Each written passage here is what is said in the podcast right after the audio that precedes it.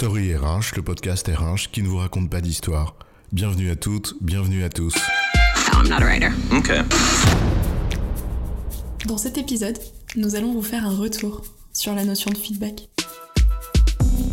Certains nous résumeraient le management contemporain à la bienveillance, la pensée positive et le feedback. Un feedback régulier, constructif, bienveillant, positif. Ces termes sonnent bien à nos oreilles. Ils donnent presque l'impression que le management, finalement, ce serait simplement caresser les gens dans le sens du poil. Le feedback deviendrait presque l'ultime action managériale, comme si le seul rôle du manager était finalement d'être gentil en faisant un retour bienveillant à ses collaborateurs. On en oublie ici la finalité réelle du feedback. Qu'est-ce que c'est vraiment? À quoi ça sert? C'est quoi l'histoire? Si le feedback est considéré comme un élément essentiel du management, c'est parce qu'il nous renvoie aux fondamentaux du management. Manager, c'est quoi? C'est déléguer une zone de responsabilité, en autonomie, et mettre en place un contrôle constructif qui repose sur une confiance mutuelle. Mais là, tu n'as pas dit le mot magique. Feedback. Quand est-ce qu'on fait un feedback? En fait, on le fait de manière régulière, à chaque jalon, à chaque échéance importante. Par exemple, lorsque nous avons commencé ce projet, nous nous sommes mis d'accord sur la finalité, sur nos rôles et nos responsabilités respectives. Nous avons convenu d'un planning, de deadline, etc. Le premier jalon était rédiger le premier podcast. Et une fois que cela a été fait, je te l'ai envoyé, tu m'as fait ton retour, sur le fond comme sur la forme, et nous avons construit ensemble.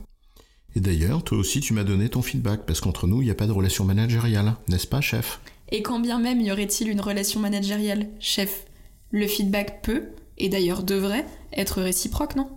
Puisque l'objectif même d'un feedback est de faire un retour sur ce que l'un des deux a fait, pour qu'ensuite nous puissions progresser ensemble. C'est vrai, et pour ça, il est nécessaire de passer d'une culture du jugement à la culture du retour. Le manager délègue une zone de responsabilité à quelqu'un, et assorti à cette zone de responsabilité, il donne des moyens, et ensuite il va voir si ça va dans le bon sens ou non, avec des jalons de contrôle réguliers pour ajuster le tir si c'est nécessaire. Comme tu le dis, le feedback répond finalement à deux besoins. Celui du manager, qui en déléguant ne se déresponsabilise pas pour autant, et donc doit s'assurer que le résultat produit par le collaborateur répond à la finalité du projet.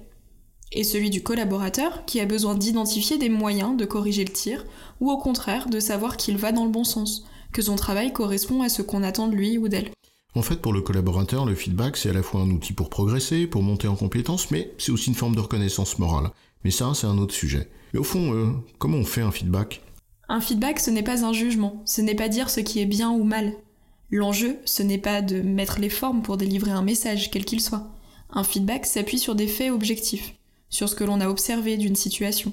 Pour faire un feedback, on doit finalement se demander si ce qui a été réalisé par le collaborateur ou la collaboratrice répond ou non au contrat que l'on avait passé avec cette personne, au début de la délégation, lorsque nous lui avons explicité ce qu'on attendait de lui ou d'elle et les règles qui étaient associées. Et finalement, cette mesure de l'écart entre ce qui a été demandé et ce qui est réalisé, ben on le fait forcément au moment du contrôle. Rappelez-vous, le management, c'est finalement quatre mots. Délégation, autonomie, contrôle et confiance.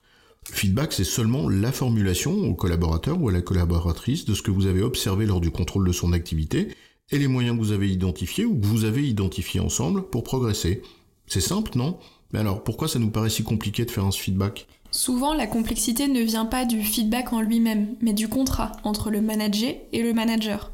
Le contrat, c'est ce qui détermine la zone d'autonomie, les responsabilités, le résultat attendu, les zones de contrôle, etc. Si ce qu'on attend du manager n'est pas clair, pas explicite, pas partagé, alors forcément, non seulement le feedback est difficile, mais en plus il est complètement inutile. C'est la qualité et la clarté du contrat qui déterminent la facilité et la fluidité du feedback. Si vous avez du mal à faire un feedback, c'est que le contrat à l'origine n'est pas clair. Et donc, avant de chercher à faire un feedback, cherchez plutôt à clarifier ce contrat. En résumé, un feedback intervient après chaque moment clé afin d'expliciter à la personne si ce qu'elle a réalisé correspond aux attendus selon ce qui avait été déterminé dans le contrat de base. Et ensuite, il convient d'identifier les moyens que le manager peut mettre à sa disposition pour lui permettre d'ajuster le tir si c'est nécessaire ou de se développer pour la suite de leur collaboration. J'ai bon, chef Oui, tu as bon, je te ferai un feedback, mais on va pas en faire toute une histoire.